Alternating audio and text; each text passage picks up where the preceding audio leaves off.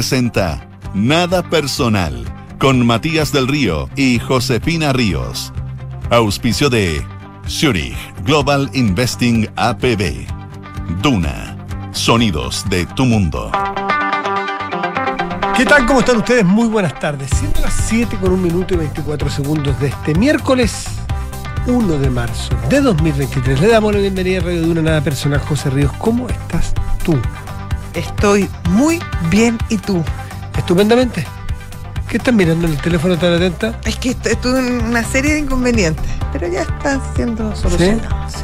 Tenemos nuestra sección CERNAC 2023. No, tuiteé con Cernac incluido.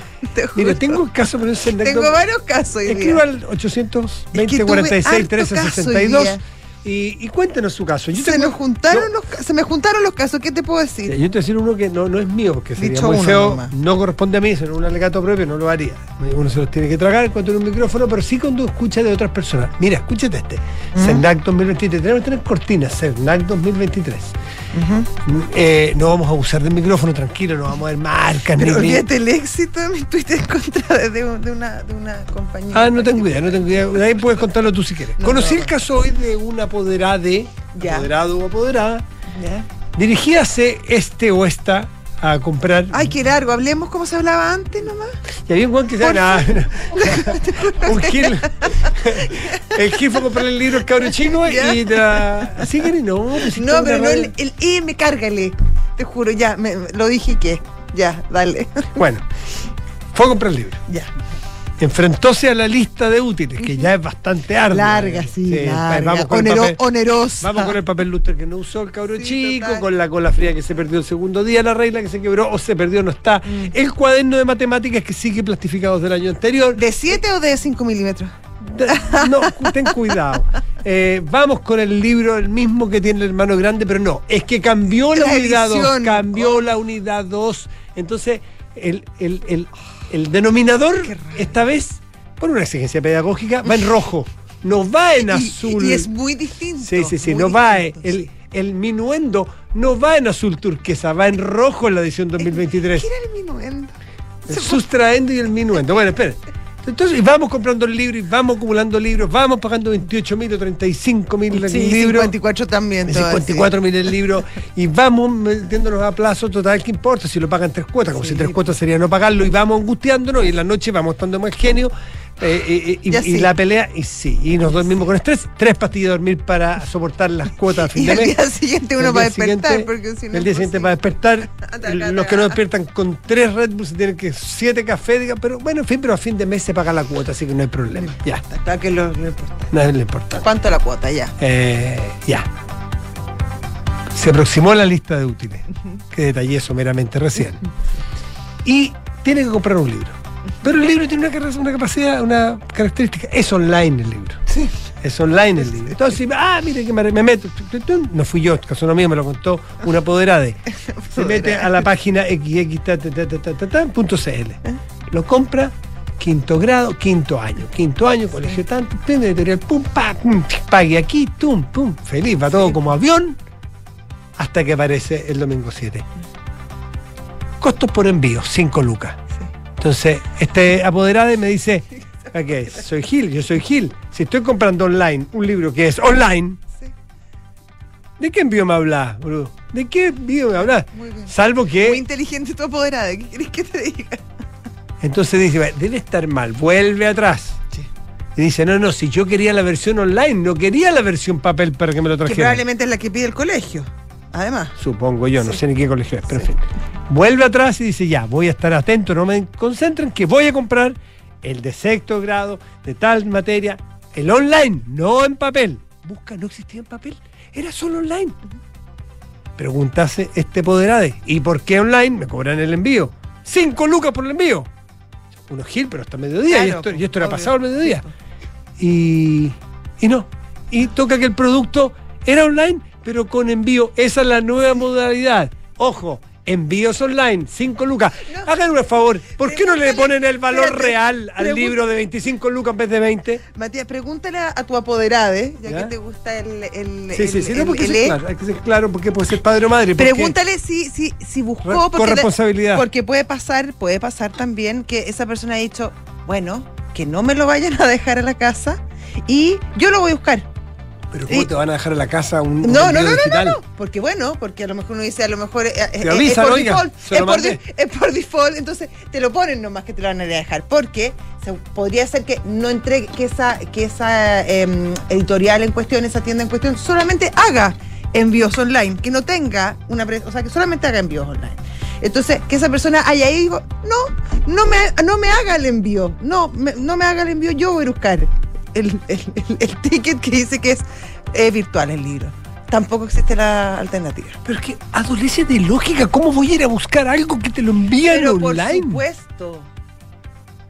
¿Qué Ya. te van a enviar a tu casa? No, si lo más salvaje es que pregúntale a tu apoderada si le hicieron confirmar su dirección. ¿Sabe qué? Yo no sé qué librería sea, o sea, lo sé, pero no lo voy a decir porque me puede faltar dato y puedo cometer una, un- una injusticia. No quiero, es el hecho, es el concepto. Sí. Porque ustedes saben, nosotros es un programa conceptual, básicamente. Exactamente. Sí, con, con datos, con píldoras, con conceptos. Mm. Eh, póngale el precio, así como yo otro que le gusta vender, precio justo, bien. Precio verdadero. Claro. No le ponga el precio y le invente un agregado y le pone un nombre Claro, cualquiera. No le haga pasar ese mal Porque rato a la además de, porque porque, le además da de com- rabia, le además da de comprar rabia. en tres cuotas, no le diga que es imbécil. Sí. Páguese en tres cuotas y cóbrele caro la edición Claro, 2023 nomás. Exactamente. Pero no le diga además que es Gil, Claro. porque es muy humillante. ¿O no? Esa es la sección te- CERNAC claro. 2023. Claro, co- con una combinación de, mm, de psicología lo tuyo, que es bonito también. De otro día vamos a hablar de quién compra eh, Pasaje, ponte pasaje y le cobra las maletas. Ponte tú. Pero ahí Claro. yo estoy, yo estoy con el, con el proveedor, con el ofer- oferente, porque yo recuerdo que cuando ¿Pero qué? ¿Pero por qué, por qué tú estás hablando de algún caso en particular? también una apoderada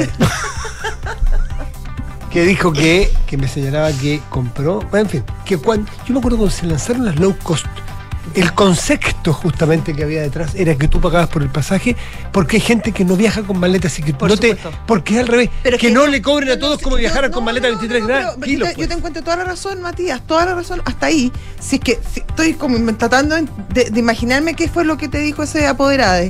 Pero un viajante. este viajante, este O viajante, viajanta. o claro, esa persona. Estoy tratando de imaginarme. Pero porque tú, el problema no es que te cobren la maleta, es que te cobren lo que tú vas a usar. No puede ser que te cobren por default y de vuelta las maletas. Porque si te están cobrando por tramo, te tiene que, Ah, te tiene que ser por tramo. no, tiene que ser, Entonces- tiene que ser opcional. Y tiene que ser opcional. Y que si tú decides que te hicieron el default y quieres Sí. ir atrás y que quieres No, pagar sí. un solo tramo, de te dejen hacer el check-in. Sin cobrarte dos tramos. El capítulo de la opcionalidad Sí. en el CERNAC 2023 es relevante. Tal cual. Son conceptos de mercado que estamos dando al iniciar este año y va a darle justamente una, ¿cómo decirle? Una orientación Claro, porque al, son cosas al- que pasan. al usuario. Exactamente. Si tiene el suyo ya lo sabe, llame al 820 47 63 14 y vamos a abrir los Vamos a tratar de darle, 7 y media a tratar 8. de darle solución. Vamos a, y vamos a dar soluciones directamente aquí. Que no, no, no recomendaciones, soluciones. Solución, Exactamente. Básicamente. Oye, donde no hay soluciones, hasta ahora, hasta este momento, estoy refrescando en la Argentina, Ah. que ha sufrido desde hace un par de horas un apagón masivo que afecta a la ciudad de Buenos Aires, al Gran Buenos Aires y a varias provincias de ese país. Está fuera de sistema, esto va a partir de un incendio, fuera de sistema, por ejemplo, tres eh, centrales. Un tercio del país sin, sin energía.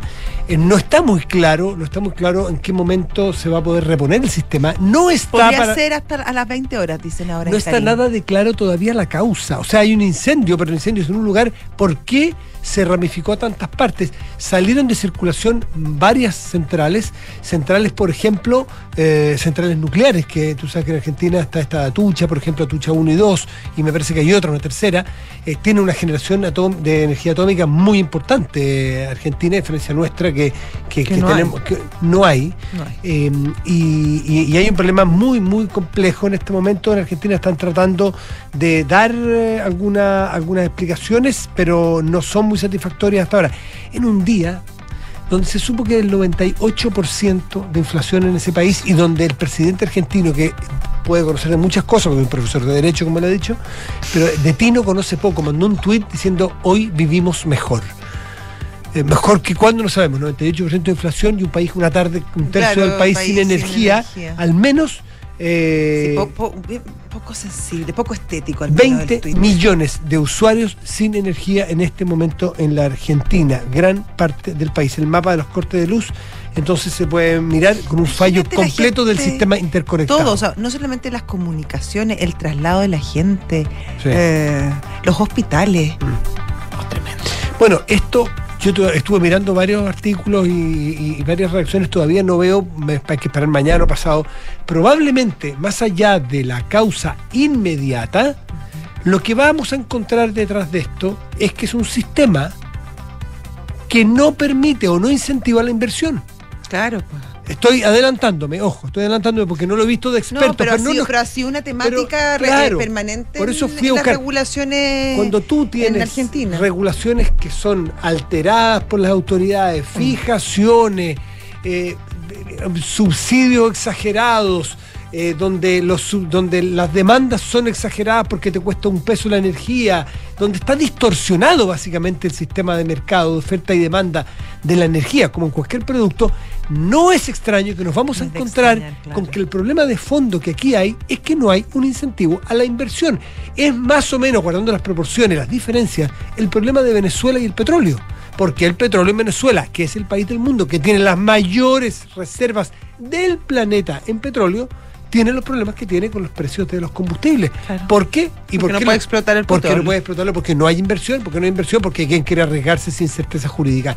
Es parte de lo que sucede en este lindo continente con vista al mar, a veces con más problemas de lo que uno eh, se puede imaginar. ¿Qué más? eh, Oye, eh, se comien- hoy se anunciaron querellas, se anunciaron investigaciones respecto a esta, esta mafia, digámoslo, ¿a quién está de los? A la gente que vende eh, mm, puestos para el registro civil, Ah. todo este tema que hay respecto a la venta ilegal de números para sacar carnet, sacar pasaporte, etcétera, que es muy común. O sea, no sé. conozco a mucha gente a quien sí se lo online. Ese sí No que podría ser online. compró. Exactamente, Y- el apoderado. Y, que- y que te llegue un QR que esté asociado a tu, a tu carnet de identidad. Exactamente. Y listo. Exactamente, pues no, no existe eso y no solamente no existe eso, las colas para poder eh, hacer el trámite son eternas, a veces hasta tres meses te espera, a veces un poco menos, ahora se ha, se ha agilizado un Cuando el poco. registro civil era un ejemplo. Te- Era de lo ¿Te máximo, estábamos súper, era como el metro y el registro civil, encontrábamos que era fantástico, ya no, hace mucho tiempo dejó de serlo y estas mafias se han multiplicado. Yo conozco muchísima gente, Te Matías. el. Eh, el- no, pero ese sigue siendo. el Por eso, CERVEL, lo sigue que lo, siendo. decías lo que era. El Claro, CERVEL, sí. Para decirte, hay varios que siguen sí, siendo super sí, servicio impuesto interno y Sí, otras. sí, sí, sí. Muchas instituciones que funcionan de lujo. Muy bien, y estamos muy orgullosos de ellos y ojalá sigan así. Pero esta en particular ha decaído bastante y, mm, y bueno, hoy día la salió la ministra Vallejo, la ministra de, de Justicia también y, y- y las propias autoridades del registro civil anunciaron querella, anunciaron investigaciones y es de esperar que se desbarate esta, estas mafias porque la verdad que además es muy injusto y un servicio que, eh, que se supone que es para la ciudadanía que se estén enriqueciendo ilícitamente un par de patúos o patudas o patudes, como te gusta a ti, Sí. eh, es aberrante. Ya, Lo dije que 7 de la tarde, 14 minutos, estás en Duna. nada personal.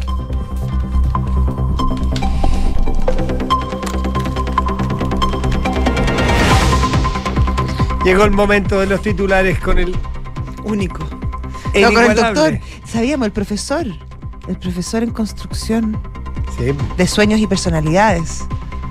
maestro de generaciones. Ya. Vamos, mucho concepto Ma- al día Maestro de hoy. Enrique Javier, el el, el, el- comp- ¿Compraría o vendería un número en una fila? ¿Una, una cola para un.? No, ¿No? Pero ah, después de que yo me enteré de eso, me di cuenta por qué me había costado tanto sacar carnet. No había ahora en ninguna parte. Ah, yo sé que el pase para la fila. No. Ah, Hasta 100 mil pesos. ¿Cuesta? Yo conozco una persona que le cobraron, que no las pagó. Lo- le, le dijeron, te lo tengo en un día eh, por 100 mil pesos. Ahora, eh, si uno fuera a lo profundo, eh, estoy seguro que mucha gente que nos está escuchando dice, eh, ¿por qué va a ser, es necesariamente, estoy preguntando, no, te- no, no, no tengo, no tengo yo una opinión particular, ¿es, es eh, ilegítimo o es, eh, o es malo per se hacer una fila, trabajar, levantarse a las 5 de la mañana y a las 10 de la mañana venderle el cupo a otro que está ocupado? Es que no sabemos si es así, pues, No. Sí, sí. Pero No, porque pues, Matías. estaban. ¿Cómo O se hay, llama? o hay- o hay connivencia con el que entrega los No, de hecho han salido personas, hay Pero gente del registro civil que está, Está que, que- involucrada. que está involucrada y Ya, que le están pidiendo la Yo renuncia. estoy hablando conceptualmente de las filas cuando alguien vende un número. Y eso Como pasa- la reventa de tickets, de entradas para la música, O sea, un y hay servicio, hay gente que hace la fila por ti. Eso. Ya, a, ese, a ese, Ya, a- pero a ese- fila me- a ese fila me Ah, refería. no, si Sí, tú le quieres pagar un- a una persona que buenamente se gana la vida haciendo fila, me imagino que. Está podrá po. ser, habrá, otros temas de, de- de compra-venta, quizás. Pero, pero claro, eso es distinto a que hayan personas involucradas del registro civil que, que están mancomunadas. que es una asociación ilícita al final. Vamos. A propósito de sesión ilícita, vamos con los titulares. El diputado Frank Sauerbaum, quien asumirá el 11 de marzo como jefe de bancada de Renovación Nacional, señaló que entregará libertad de acción a los diputados de su partido la votación de un eventual sexto retiro de los fondos de pensiones. Las declaraciones se dan luego de que el ministro de Desarrollo Social y Familia, George Jackson, afirmara que los retiros tuvieron importantes costos sociales y había un aprendizaje en cuanto a la materia de inflación que conllevó y por eso se han rechazado las últimas dos propuestas en esta materia. En ese sentido, el diputado Sauerbaum aseguró que el gobierno ganó las elecciones en base a mentira y el engaño permanente a sus ciudadanos. Los senadores Iván Flores de la Democracia Cristiana y Daniel Núñez del Partido Comunista dijeron que respetarán el acuerdo administrativo de la Cámara Alta, el cual dejaría como presidente del Senado al senador de la UDI Juan Antonio Coloma. En esa línea ambos parlamentarios aseguraron que respetarán la palabra empeñada y el senador Núñez agregó que el voto de los senadores del Partido Comunista a un senador de derecha muestra que ellos respetan las reglas de la democracia. En Noticias del Mundo, el Parlamento Europeo se sumó a la instrucción del gobierno estadounidense y prohibió el uso de la aplicación TikTok en los teléfonos corporativos de los trabajadores y los europarlamentarios. La medida comenzará a regir desde el próximo 20 de marzo y instruye que si un funcionario descargó la aplicación, tiene que desinstalarla lo antes posible. Nicolás Jarry se medirá esta tarde ante el argentino Diego Schwartzman, 37 del ranking ATP por los octavos de final del Chile Open. El encuentro está programado para no antes de las 20.30 horas en el CURT Central de San Carlos de Apoquindo. Muy bien, Enrique Javier. Muchas gracias. 7 de la tarde, 18 minutos. Estás en Duna. Nada personal. Son los infiltrados en nada personal. Nuestra infiltrada de hoy está en el Palacio de la Moneda, en el Centro Cívico de Santiago. Preguntémoselo, Isabel Caro, ¿cómo estás tú? Hola, ¿Dónde Isa. estás? Hola, ¿cómo están? Acá estamos en el Palacio Ah. de la Moneda, así es. Ah, pensé que estaba en un lugar más cerrado porque sonaba muy abombado, pero ahí se te escucha bien. No, ¿me Quizás está escuchan en bien un ahí? Ahí sí, ahí Ah, sí, ahí sí, ahí sí, ahí sí. Es malo el Palacio de la Moneda para las comunicaciones, ¿eh? Vale. Sí, es verdad. Es malo. en el estudio, pero no está muy bueno el, el audio, así No, que no. me avisan cualquier Hay partes que ni siquiera hay señal, me acuerdo yo. Me imagino que, eso ya lo habrán se le- solucionado. Se le, fue en los planos al arquitecto Toesca sí, los pero no celulares. estaba. Los celulares. Sí, el bueno, es que uno no de- puede tener todo en mente también. sí. O sea, al final es difícil. Isa Caro, cuéntanos de esta, eh, las versiones por entrega que nos están haciendo en la tercera eh, PM, en la tercera general de este cambio de gabinete, que hay algunos que dicen que algunos, por ejemplo la ministra Toá, intentando que sea lo antes posible, que no esperar hasta el 11 eventualmente, otros que todavía está recién en barbecho, eh, otros que dicen que esto es eh, ciencia ficción, no sé. ¿Qué- ¿Viste qué- al presidente Piñera hoy día que le preguntaron? ¿Y po? qué dijo? Porque está de un seminario de la Fundación Futuro respecto a la educación. y no- Bueno, le preguntan, ¿y qué le parece esto del cambio de gabinete? Dice, yo me acuerdo que a mí me cargaba que me pautearan, que me dijeran cuándo, que no sé. Era lo peor que me podía pasar, pero si puedo hacerle solamente una recomendación al presidente, ay, así que empatizo mucho con el presidente Boric, si lo, lo único que le puedo decir es que si lo va a hacer, que lo haga bien rápido. Sí, porque Eso pierdes 10 días y inhabilitas todo. ¿Cómo, ¿Qué está pasando? A ver, ¿qué se está comentando? Bueno, eh, el cambio de gabinete efectivamente es una decisión que el presidente Gabriel Boric tiene tomada. No es que haya una división a nivel de comité político, eso de que la ministra toda está impulsando a apurarlo, eso no es tan así, porque efectivamente lo que hay de acuerdo es que el cambio de gabinete tiene que hacerse sí o sí antes del 11 de marzo. Ahora, el tema que está eh, complicando un poco la cosa son las agendas que están súper eh, cargadas para la próxima semana respecto a lo que es eh, la agenda del presidente Boric, pero también lo que es el 8 de marzo y los distintos viajes que él tiene planificados para, eh, por un lado, el día lunes eh, recorrer parte del sur de Chile respecto al tema de la, de la reconstrucción por los incendios y por otro, eh, asistir también a la, a la zona fronteriza en el norte del país y ver el despliegue de eh, militares a propósito de, de lo que haya ocurrido. Entonces, lo que se está pensando hoy día es eh,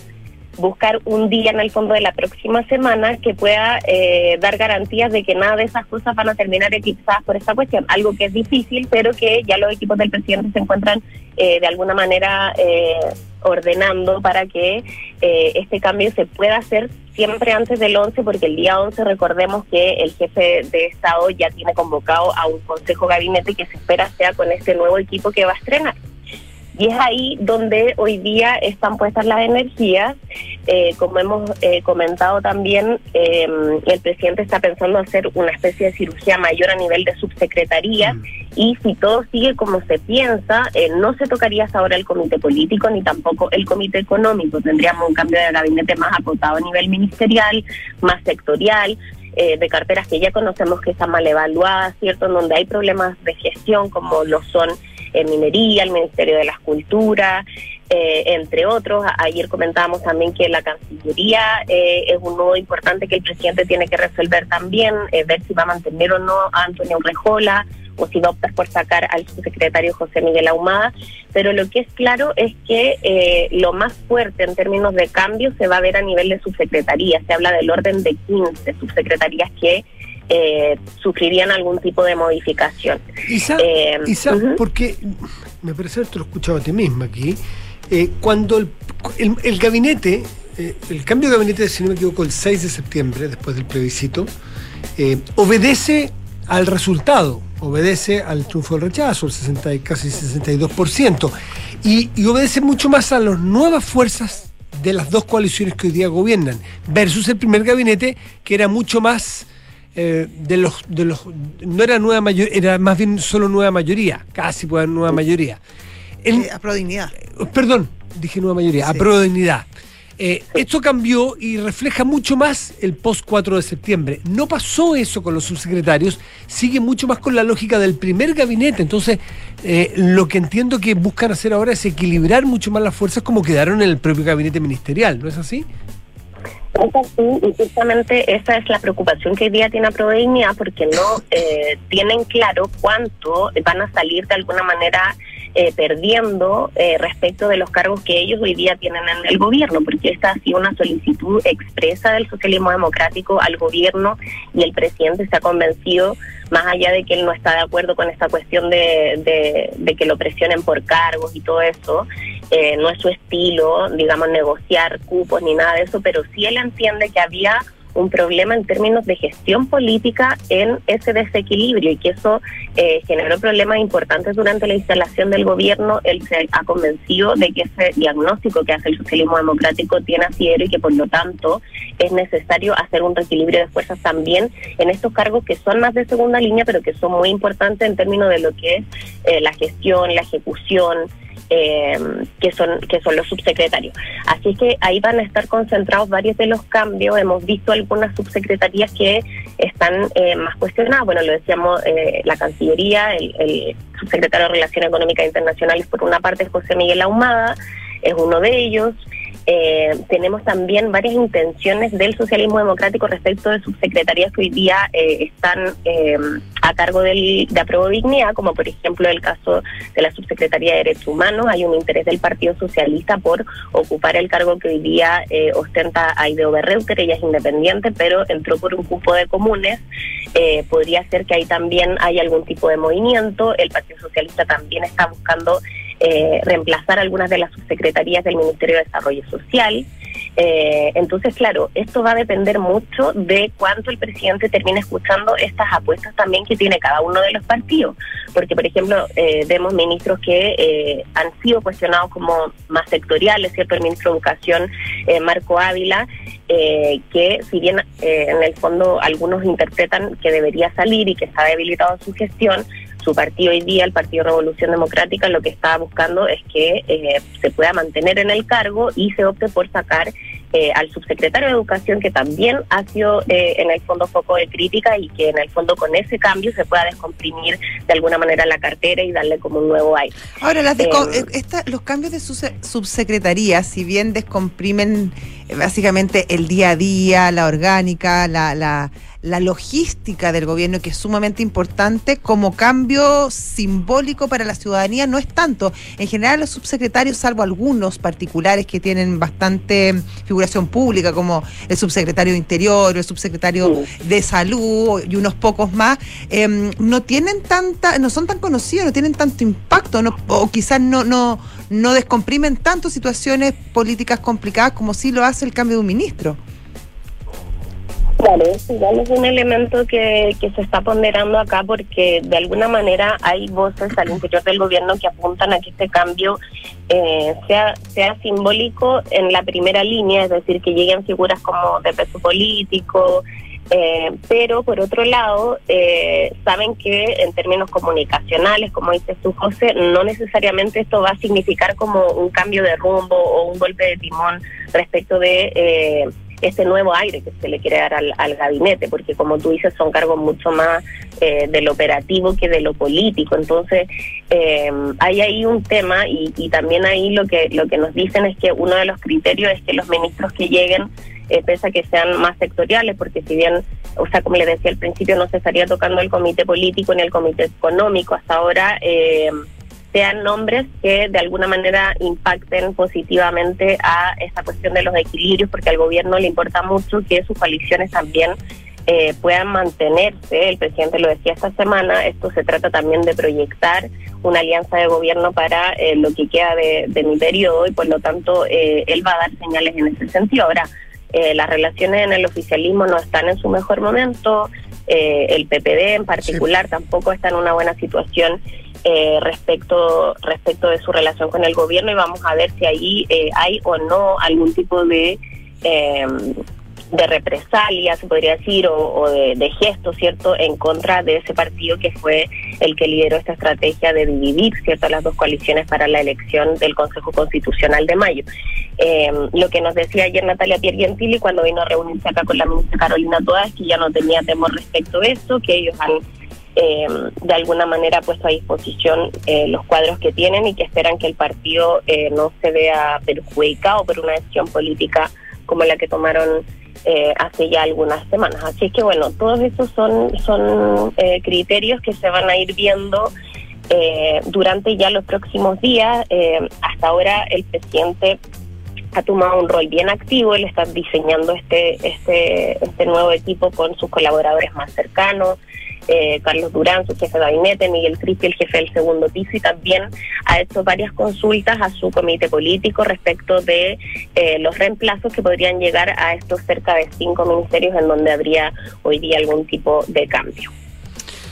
Bien, pues, bien, pues Isacaro, siguiendo esta telenovela que se alarga, que se alarga, se alarga, se alarga, y... Igual en los partidos ahora lo que dicen es que esto podría darse entre viernes o lunes, pero acá en la moneda no, no se atreven a confirmar y, nos dicen que, que todavía no, no encuentran, digamos, un espacio en, lo que sería la próxima semana. Ya, pero sería post fin de semana, ya eso más o menos está zanjado. Sí, yo que este viernes, pero bueno, eso todo se hace, todo esto se cierra siempre muy al, al cierre de las decisiones y decisiones de última hora, así que bueno, vamos a, esperar eh, la información más, más oficial, pero hasta ahora acá en la moneda lo que transmiten es que sería más eh, tirado para la próxima semana. Perfecto. Muy bien, Caro, muchas gracias. Te a muchas gracias. Muy bien, muchas gracias. Chao. Chao, chao. 7 de la tarde, 30 minutos, estás en Duna. Nada personal. Y hasta nuestra entrevista, Matías. Sí, tiene que ver con propuestas desde la ciencia para enfrentar los embates justamente medioambientales, lo, lo que vivimos, no es solo eso, pero lo que nos trae más a la memoria o, más, o nos acerca a la actualidad es lo que ocurrió con los incendios. Eh, y es una propuesta del gobierno, una propuesta integral que quiero que presente nuestra pr- próxima invitada. Sí, se trata de Silvia Díaz, ministra de Ciencia. ¿Cómo está, ministra? ¿Qué tal? Ministra. Bienvenida. ¿Cómo Hola, gracias. usted? ¿Cómo están ustedes? Bien, pues mucho gusto, gracias por tener, gusto tenerla acá, muchas gracias. Interesante esta propuesta desde, desde el mundo de la ciencia, de la tecnología, de buscar formas, caminos, me imagino, no solo para em, ayudar en lo que ya pasó, me imagino también en la recuperación del territorio, eh, sobre todo me imagino en temas de agricultura, de ganadería, bueno, y, y otras industrias que que quedaron muy afectadas, sino también mirando hacia el futuro de cómo eh, a través del conocimiento se puede evitar o al menos prevenir este tipo de situaciones. ¿Cuál es la idea? ¿A quiénes convocaron? ¿Cuál es la mirada que, le están dando, ministra? Esta mesa técnica que se instala desde el Ministerio de Ciencia, Tecnología, Conocimiento e Innovación busca invitar a los ministros que están, ¿no es cierto?, en medio de este combate, que son ministerios mucho más sectoriales, en conjunto con la delegada presidencial para la reconstrucción, Paulina Zaval, eh, también se suman todos los científicos que llevan años estudiando desastres socionaturales, específicamente temas de incendio en esta ocasión, y también las universidades que eh, los centros están al alero de esas universidades. Eh, esta mesa que se constituye eh, está pensada descentralizadamente. No tan solo participan centros de Santiago ni universidades de Santiago, sino que de las regiones principalmente afectadas. Y también está presente la Academia Chilena de Ciencia. Tenemos una mirada completamente transversal de cómo tenemos que recuperarnos frente a esta gran catástrofe. Eh, nosotros estamos más acostumbrados, ¿no es cierto?, a terremotos y también a un tsunami. Lo hemos estudiado hace mucho tiempo, entendemos cómo se debe reaccionar, hemos sido educados para reaccionar correctamente frente a un temblor, por ejemplo, y a un terremoto, pero no ha pasado lo mismo con incendios. Son cosas que son relativamente mucho más nuevas. En los últimos cinco años, por ejemplo, han pasado cinco eventos sumamente importantes de calor extremo, que los 80 años anteriores no había pasado. Por lo tanto, fre- estamos frente a una situación de cambio climático que va a seguir ocurriendo y tenemos que eh, trabajar eh, para eso. Ministra Díaz, ¿qué es que es un desastre socioambiental para, para diferenciar de los desastres en general? Por desastre, un terremoto lo entendemos clarísimo. Eso es la naturaleza y no hay tu tía. Eh, Lo que pasa es que los incendios son desastres socioambientales porque hay un factor eh, del cambio climático que también o- ocasiona e incrementa que ocurra un O sea, incendio. Son los eventos producidos en alguna manera o en lo inmediato o lo mediato por la sociedad, el comportamiento social. No necesariamente Ya sea para cambio climático o un, o un descerebrado que tira un fósforo, digamos. Pero si existe esa persona que tira un fósforo, ya sea intencional o accidentalmente, el cambio climático y las condiciones climáticas fueron las que exacerbaron esta condición. O sea, pero tiene que ver con eso, lo de ser socioambiental, no que un ¿Qué otro? diseño ambiental podría estar afectando que tenga consecuencias sociales. Pero, pero ¿qué otro desastre socioambiental Claro. existe aparte de un incendio? Eh, existen, por ejemplo, eh, cuando los asentamientos humanos se ubican en quebradas y hay lluvia, ¿no es cierto? Y hay... Ah, los aludes. Exacto. Ah. Todos esos son desastres socioambientales o socionaturales. Ok, ok. Ah, pero están siempre relacionados con cambios climáticos, pues. La mayoría está asociado a cambios climáticos y asentamientos Y que no usos. deberían eh, asentarse en esos lugares. Porque, por ejemplo, este, este incendio es completamente diferente al que pasó el 2017. El 2017 afecta a una zona que es urbana forestal y esta es completamente rural forestal. Por eso que es completamente devastadora el, el, el, el, incendio. Es completamente diferente. Porque al estar en la zona rural no existen cortafuegos, no existen carreteras, no existen vías que estén pavimentadas para el tránsito. Todo está mucho más junto, todo es de tierra y todo tiene plantaciones. Más con, un continuo que, que impide el mejor ataque al fuego. Eh, ministra Díaz, em, estos, a ver, primero se juntan en una lista muy importante de, son 15 o 16 eh, especialistas de distintas universidades, centros de estudio, en fin, eh, que se van a sentar a hacer esta mesa.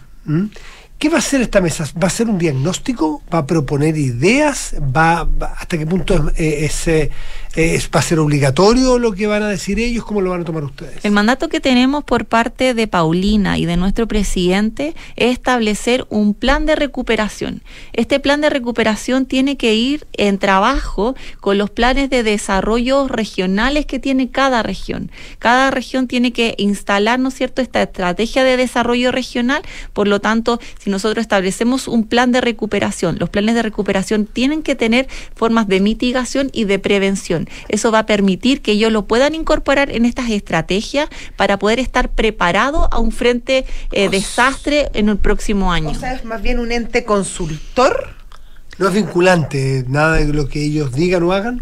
Es vinculante, absolutamente. El- al estar el ministerio liderando esto, la idea es tener el conocimiento de frontera para la elaboración de políticas públicas. Nosotros necesitamos tener una política de Estado frente a estos desastres socionaturales, porque van a seguir ocurriendo. Ya, o sea, esto es política pública, lo que se está pidiendo que después pasaría eventualmente por el Congreso para transformarse en alguna especie de ley. No necesariamente es política pública o es información para el desarrollo de políticas públicas de, cada ministerio que está involucrado en esto y de la delegada presidencial, ¿no es cierto?, que también necesita insumos del- mayor estándar, ¿verdad?, y de, conocimiento de frontera y de lo que está pasando eh, inmediatamente para que ella también pueda hacer el plan de reconstrucción lo más actual posible. Estamos conversando con la ministra de Ciencia, Silvia Díaz. Ministra, déjeme tratar de ponérselo en, en territorio un terreno real.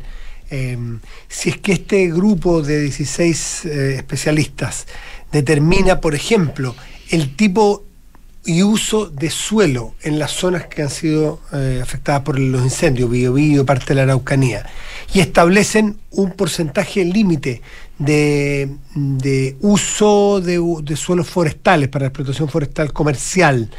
Eh, ellos dicen, le invento una cifra de que 70%, y lo inventé absolutamente. ¿Eso va a ser vinculante? ¿El gobierno lo va a exigir? ¿Se va a poner una meta?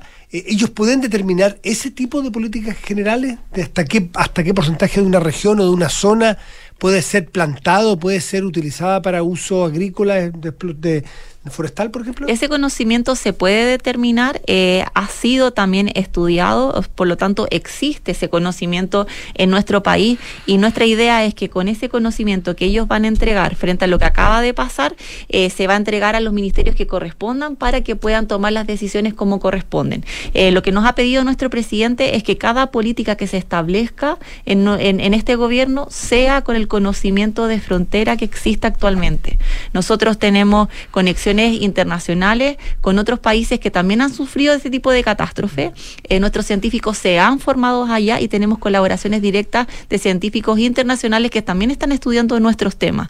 Por lo tanto, es- tenemos ese conocimiento de último minuto para poder aportar directamente. Y esto, y este conocimiento y este trabajo que van a realizar los expertos, eh, de alguna manera se va a sociabilizar con otras em, partes de la sociedad, me refiero a, a las empresas, me, me- me refiero también a juntas de vecinos, a municipios, que también me imagino tienen eh, algo que decir respecto a, la construcción de un plan nacional para, para evitar que estas situaciones sucedan, o al menos cuando suceden sean acotadas y no se produzcan los desastres que vimos este año. En, en primeras instancias, el trabajo es más científico, se consideran actores de diferentes regiones para poder entender los comportamientos de las comunidades que han sido afectadas. Por eso es, eso es necesario para no tener que tomar decisiones centralizadas cuando el, eh, esta catástrofe no ocurrió en Santiago mismo, ¿verdad? Eh, en una segunda etapa viene la educación y la divulgación de todo el conocimiento generado. Necesitamos educar a los diferentes actores para que estén preparados y también para que sean actores relevantes en la, en la, en la prevención de un posible futuro desastre. Por lo y hay científicos de distintas miradas, porque me imagino que también hay distintas visiones respecto a los fenómenos. Hay ecólogos, sociólogos, no tan solo del mundo medioambiental, no tan solo que vean desastres naturales, ¿no es cierto?, a través de la ingeniería y la matemática, también hay meteorólogos, hay, hay científicos de diversas partes. La idea de ver estas recuperaciones de diferentes aristas. Una es la física, que es la reconstrucción misma, ¿no es cierto?, levantar una casa, la otra es de la recuperación medioambiental, de cómo se recupera esta biodiversidad y en todo el ecosistema dañado, es cómo se recupera la salud y la salud mental de los afectados. Y también cómo se regenera, ¿no es cierto?, y se vuelve a cohesionar esta comunidad que se perdió. Detrás de la, de, la, de la evidencia científica, que la evidencia es eso, es evidencia, hay una segunda característica de análisis que es la del análisis sociológico, social, de desarrollo, y eso ahí no hay una evidencia, hay opiniones al respecto. ¿no es cierto? Yo la evidencia eh, es que, qué sé yo, si... eh, Ha subido en tres grados la- Exactamente, el- pero el promedio ¿Hasta qué febrero. punto este grupo o lo que se busca también influir en las formas de desarrollo? Eh, no sé si me explico bien, porque ahí ya entramos a una discusión que no es científica, sino que es opinable según la estructura mental, cultural, ideológica de cada persona, de las formas de desarrollo que una sociedad determina para su futuro. ¿Va a entrar en ese campo? Eh, vamos a entrar en ese campo. Hay centros que ven desarrollo sustentable de cómo una ciudad y se tiene que organizar. Acá estamos al debe. Eh, las zonas afectadas son zonas completamente vulnerables, eh, son zonas de alta pobreza. Por lo tanto, esta recuperación tiene que mirar eso. Tiene que ser una recuperación consciente en que le pueda cambiar la calidad de vida a las personas. Por lo tanto, las casas reconstruidas también tienen que mirar, tener una mirada multisistémica, en que no es solamente levantar una casa que esté pintada, que sea anti, que, que prevenga, ¿no es cierto?, que se queme, sino que sea una casa que pueda convivir con el sector, que pueda convivir con sus comunidades. Entonces, también hay... más productiva. Sí. Por ejemplo, ¿qué plantar? O sea, entramos ahí en se un punto, determinar. porque entramos en el extractivismo o en la libertad, de qué que, de qué, eh, que queremos darle mayor calidad de vida a una determinada comunidad, pero eso significa que no pueden seguir haciendo tal o cual explotación agrícola, marina o minera, pero que pueden perderse empleos. Entonces, hay una discusión que la sociedad me imagino quiere dar al respecto. Eh, nosotros tenemos que recuperar las plantaciones porque es un sector agrícola que vive de eso y es su principal economía. No podemos cambiar esa economía de un día para otro. Eh, los sectores forestales tienen que aprender a convivir de mejor forma con los sectores, con las comunidades que están a, sus alrededores. Por lo tanto, si hay una plantación, ¿no es cierto?, forestal, tiene que tener las condiciones correctas de mitigación para que esto no vuelva a ocurrir. Y eso también se hace con la construcción de la ciudad. Por eso cuando les comentaba de que los caminos si son de tierra, no pueden haber caminos de tierra porque todo se consume rápidamente. Nosotros vamos a volver a pasar por este tipo de condiciones el próximo año. El cambio climático está, estas olas de calor que uno habla en Santiago ni siquiera se parecen a estas, a estas olas de calor extrema que ocurrieron en esta zona. Eh, y aparte nos, nos enfrentamos a otras condiciones climáticas que impulsan. Por lo tanto, cuando la ciudad se piensa desde el inicio, y no, y no se deja al azar la reconstrucción, esto no debería volver a pasar. Y puede convivir con un sector industrial como estamos acostumbrados en esa zona. Silvia Díaz, ministra de Ciencia, muchísimas gracias por venir a contarnos este plan que piensa a- de la mano de la ciencia adelantarse a eventos socioambientales, de, ¿cómo se llaman los? Socionaturales. Socionaturales, los, estos eventos que son catastróficos muchas veces y que afectan a tantas familias. Gracias, ministra. Que Muchas gracias, Gracias a ministra, hasta luego. Buena tarde. Chao. 7 de la tarde, 43 minutos, estás en Duna. Nada personal. Y vamos ya a hacer una pausa, pero antes vamos a saludar a nuestros auspiciadores. ¿Se han dado cuenta de que todos los seguros obligatorios son iguales? Bueno, en Zurich encontrarás uno diferente, ya que al contratar tu SOAP tendrás importantes beneficios todo el año en el mundo Zurich. Conoce más en zurich.cl. Y si eres suscriptor de la tercera, participas automáticamente al agregar tus adicionales sin costo en clublatercera.com.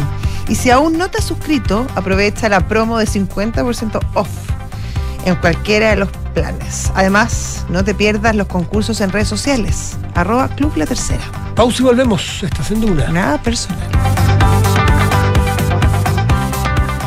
Amor, ¿renovamos el seguro de Auto Zurich? No lo ocupamos tanto. Renuévalo. El año pasado nos ayudaron N con la revisión. ¿Verdad? A mí me mandaron la grúa cuando quedé tirado. Y el auto de reemplazo. Ya, se renueva. Con el seguro de Auto Zurich tienes las coberturas y asistencias que tú y tu familia necesitan. Contrátalo 100% online en zurich.cl. Zurich, tu mejor compañía para el futuro. Riesgo asegurado por Zurich Chile Seguros Generales S.A. Las condiciones generales del producto, coberturas y exclusiones se encuentran disponibles bajo el código POL 120160279 y sus condiciones particulares. Conoce más en zurich.cl. Qué rico que podamos viajar todos al sur este año. Haber calzado las vacaciones fue una tremenda idea. Sí, con la Javi estamos listos, listos. Oye, ¿y cómo lo van a hacer con el Roque al final? Se queda donde mi mamá. Ah. Con Marcelo contratamos Verisur hace un par de días, así que podemos partir tranquilos. Ah, qué buena. Y la casa queda en buenas manos. Sabemos que quieres estar tranquilo cuando sales de casa. Conoce la alarma Cero Visión de Verisur, capaz de actuar antes que lleguen las fuerzas de seguridad. Calcula online en verisur.cl o llama al 600-385-0003. Activa Verisur, activa tu tranquilidad. Mi amor, ¿me acompaña a pagar la patente?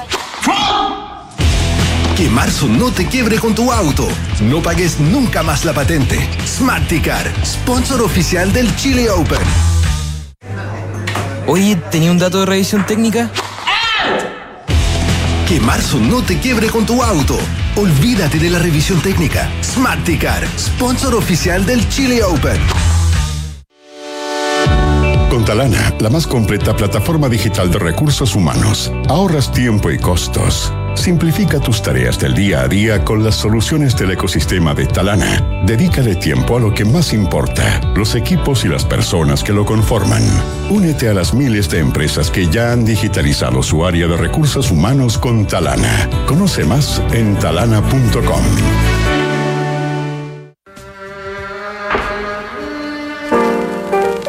Tras dejar Dublín y radicarse en Londres, la joven Sinead O'Connor comenzó a grabar su álbum debut llamado The Lion and the Cobra.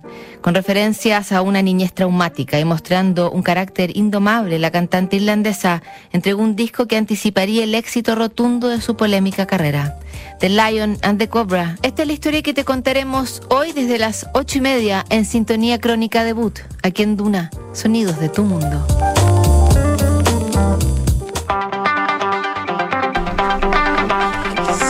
7 con 47 minutos y estás en Tuna. Nada personal. Arrancó, como los argentinos, arrancó marzo con una sorpresa en materia económica y una sorpresa positiva.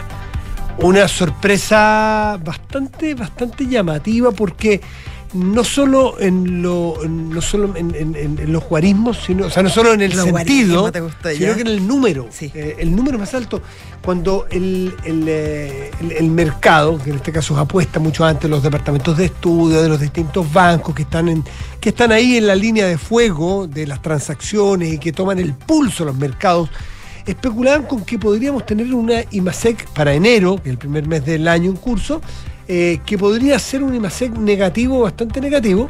Sí. Apareció Era entre 03 y 07. 07, exactamente. El, entre 01 y 07 estaba la- el pronóstico el más amplio margen que se, que, se, que se registraron. Apareció un, no un decrecimiento, sino que un crecimiento del 0,4% para enero de 2023. Esto comparado con el mismo mes del año pasado. Esto es una información del Banco Central. Por si alguien en su peregrina idea dice, bueno, pero un momento, esto lo dice el gobierno, esto es el Banco Central. Es, una, es una información de un ente No autónomo. solo eso, Matías, se- pone con esto, con este número, se pone fin a cuatro meses de caída del De caída, IMASEC. claro. Por lo tanto, es una, es una buena. Este representaba el IMASEC de enero. Eh, es una buena noticia y sobre todo eh, alentado, fíjate, por el sector minero. Eh, tuvo un alza importante y eso tiene que ver sobre todo eh, con la reactivación de China, la apertura de China.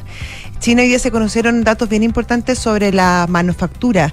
Eh, nunca había crecido, en 10 años que no aumentaba tanto los índices de manufactura en China y eso obviamente tiene una repercusión importante en nuestro país por los minerales, en especial el cobre y el litio eh, que experimentaron un alza de precio bien importante y también eh, aumentos de compra no menores. Y eso finalmente es lo que arrastra o, o galop, eh, eh, jinetea, impulsa, el, el IMASEC de enero en nuestro Bueno, país. esto hace pensar que, eh, que pudiera, pues sabíamos que para este año hay pronósticos de decrecimiento, ¿no es ¿cierto? Para Chile. Pudiera pensar incluso de que, bueno, de todas maneras que el, el golpe económico está siendo menos Más duro, suave, menos duro. Va a ser una desaceleración de todas maneras porque nuestra comparación es el año pasado, que el año pasado su vez había crecido mucho en comparación con lo anterior que era de pandemia. Por lo tanto, ¿vamos a tener una desaceleración importante respecto al año pasado? ¿O vamos Es a tener? probable, es sí, probable. va a ser Pero así. el, el- el- el aterrizaje va a ser más suave. Se están dando mejores noticias. Nos estamos empezando a sorprender, afortunadamente, de que esto, de que nuestra economía está siendo más resiliente de lo que muchos esperaron que fuera. Sí, sobre todo la producción y el consumo hay que tener Los servicios, entiendo que Los también servicios bien, también, sí, los servicios eh, eh, se mantuvieron, fueron bien fuertes. Ponte tú el tema del turismo, en, bueno, en enero Sí. tiene una, una correlación ahí, pero bien, bien hubo mucho movimiento. Sí, el único se punto. compara con enero con año enero del año pasado, que- exactamente. Pero que acuérdate el año pasado, en enero, que hubo toda esta ola COVID bien fuerte, ¿te acuerdas tú? Sí, fue el año pasado. Sí, sí, el año pasado. Sí, sí, que hubo ahí, era fue último coletazo. Mm. los últimos coletazos, y no solamente en Chile, en, en- o sea, los mayores números de COVID en Estados Unidos se registraron justamente en enero del año pasado. Pero bueno, más allá de eso, em, hay que tener ojo porque efectivamente estos buenos números eh, de, de IMASEC, sumado a los números que se conocieron ayer de desempleo, que se está en el 8%, que es alto, pero que tiene cifras bastante positivas con respecto a cómo ha aumentado el, el empleo. De hecho, ya está- estamos recobrando lo- los niveles pre-pandemia y además eh, un aumento en el empleo formal, que es el que buscamos. Por lo tanto, eso podría tener cierto, le podría dar cierto margen al Banco Central para no comenzar a disminuir las tasas aún. ¿Por, ¿por qué? Porque hay que tener ojo que las presiones inflacionarias al- eh, no, no Ese es el, no sé qué dirán los expertos, pero ese es un poquito el revés de esta, de esta noticia, porque muchos esperarían que, eh, como venía, ¿no es cierto?, también aterrizando suavemente la inflación, eh, había muchas expectativas. Pero o- tuvimos un mal número el mes Claro, pasado de se- inflación. Claro, se- claro, eh, la- pero la expectativa es que el mediano plazo empiecen a Sí. ceder las tasas, ¿no es cierto?, de interés. Pero, pero probablemente este tipo de cosas, esta, estas cifras, su revés, es que la actividad económica eh, Está siendo impulse, resiliente, eh, claro, que- que primero que aguante con estas tasas, que igual esté creciendo un poco, y tener cuidado o que la autoridad económica del Banco Central esté mirando cómo se va a comportar la demanda para que no haya una recaída. Entonces a lo mejor se baja esta presión que el mercado estaba teniendo en búsquedas de mayores bajas de interés para aumentar la inversión. Ahora, esto también obedece al contexto político distinto. El contexto político para la inversión en nuestro país es distinto hoy día que hace un año y medio, un año, dos años, eh, del contexto constitucional, el tono de la discusión, no sabemos qué va a salir todavía, pero por lo menos hay bastante más tranquilidad de que el tono de la discusión es razonable, Sí, sobre no todo es en- destemplado, no es sobre todo en fanático. el, en, el, en, el, en el aspecto constitucional, que bueno, si estábamos, hace un año estábamos hablando de, de que si el precio era justo o no era justo, eh, si la- el derecho a propiedad era sí o no, si el Banco Central iba a ser autónomo o no. O sea, las discusiones de hace un en año era, eran Hace un año estaba muy todo distintas. en duda. Claro. Y no se sabía cuál iba a ser el derrotero de esta discusión. El derrotero ya lo conocemos, el tono cambió, las certezas son distintas, los marcos, los famosos bordes, son, por ejemplo, el marco en el cual se va a poder discutir el proceso constituyente que se aproxima dentro de ese marco. Y esos marcos son requete contra importantes para dar certeza jurídica para poder volver a ser un, un mercado y un país atractivo para la inversión, por ejemplo. Pero todavía, a pesar de que yo te- te- coincido completamente contigo, que, que el nivel de la discusión y los marcos son absolutamente distintos, hoy día el ministro Marcel llamaba a los empresarios y a los industriales a invertir. Y obviamente, claro, con esto- y dando, dando justamente mm, como, como, como aliciente los números que estamos conociendo y que son súper importantes y son muy buenos. Sin embargo, eh, todavía hay ciertas eh, dudas que son importantes de despejar, sobre todo cuando estamos hablando de inversión, Matías, y me refiero precisamente a la reforma tributaria. Eh, este debiera comenzar ahora, la próxima semana se retoma esa discusión que es súper clave eh, respecto a, a cuán eh, conveniente o cuán atractivo más bien eh, será invertir o no en nuestro país. Mm. Básicamente, dicho en palabras simples de uso cotidiano, en la medida que se ha ido alejando el olor a refundacionalidad, todo, este, este, este, este delirio refundacional que en algún momento se tomó este país, eh, mientras conforme se aleja ese, esa, eh, el epicentro de ese, de ese golpe, ha ido tomando mejor color la economía. Sí. Eh, es, es, es Empujadito absol- también por, la, por los aspectos internacionales. Pero sin Sí, duda, pues sí. esto es un país que Somos sabemos que es, chicos. que es un país muy Sí. chico y muy vulnerable, con mayor razón. Es un país muy abierto, muy interconectado, muy dependiente de otros, tanto lo que vendemos como lo que compramos. Mm. Eh, por lo tanto, mayor importancia debe tener las certezas que nosotros le ofrecemos Estamos- al mundo. Exactamente. Eh, pero, pero ese espíritu o ese delirio refundacional, cuando digo delirio refundacional, cuando había que refundarlo todo, porque nada de lo que teníamos nos servía, claro, eh, conforme vamos dejando atrás esas, eh, esos momentos, esos esos desquicios, el país va recuperando razonabilidad, va recuperando capacidad de diálogo, lo que no quiere decir que hay que quedarse donde estábamos, porque eso sería otro delirio, pensar que todo lo que ha pasado es para nada. No. Es cómo discutimos razonablemente y llegamos a acuerdos entre los que todos los que vivimos aquí pensamos distinto y tenemos una idea de sociedad, una idea de, una idea de país y una idea de futuro. Así que con esta noticia positiva, Positiva. de un IMASEC, que es el índice mensual de actividad económica de 0,4% positivo del enero de 2023 versus el enero del 2022, cuando todos esperaban que iba a ser bastante más negativo o negativo. y, Claro, o sea, al eh, es con qué te comparas. pues. es una buena noticia con ella. Una muy buena vamos. noticia, exactamente. En Argentina, el gobierno dice que ya se reconectó el sistema completo eléctrico Ah, ya, de alta tensión, a las 8. pero eh, no llega todavía la luz como eh, o el servicio, los, los servicios domésticos a las personas no, no, lo- no lo están sintiendo. Pero el metro, ponte, ¿tú La- está la- funcionando? no, no logro tener ese nivel de información, pero dice Apagón de Argentina afecta todavía a 20 millones de usuarios. Una cosa que están reconectando los sistemas y otra cosa, me imagino, es que puedan ya entregar, Claro, entregar el energía. servicio Un apagón feroz de esta tarde en una parte relevante del territorio argentino. Nos vamos. Que tengan un muy buen resto de día. Chao, Matías. Hasta mañana. Chao.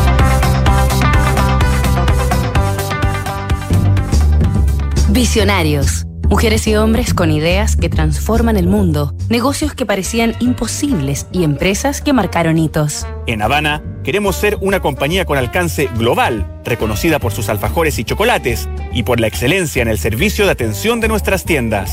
Demetrio Elíades, el imperio del alfajor. Esta semana en Visionarios estamos conociendo la historia de la marca argentina de alfajores Habana, a través de la vida y obra de su creador, Demetrio Elíades. El romántico y entusiasta Demetrio Elíades llegó desde Grecia a Buenos Aires en la década de 1930, según la leyenda, para trabajar en el negocio tabacalero de su compatriota Aristóteles Onassis. Pero en una visita a Mar del Plata se enamoró de aquella ciudad, que por aquellos años transitaba de balneario aristócrata a un destino turístico más moderno y distendido. Para poder asentarse en la denominada Perla del Atlántico, Elíades se convirtió en vendedor ambulante de corbatas, una prenda disonante para la vida de playa. Pero como el griego era prácticamente la única persona que comercializaba aquel producto, el negocio le reportó excelentes réditos y así pudo abrir una farmacia, después un bar, luego un restaurante y finalmente un café y confitería que llamó Habana, en honor a la capital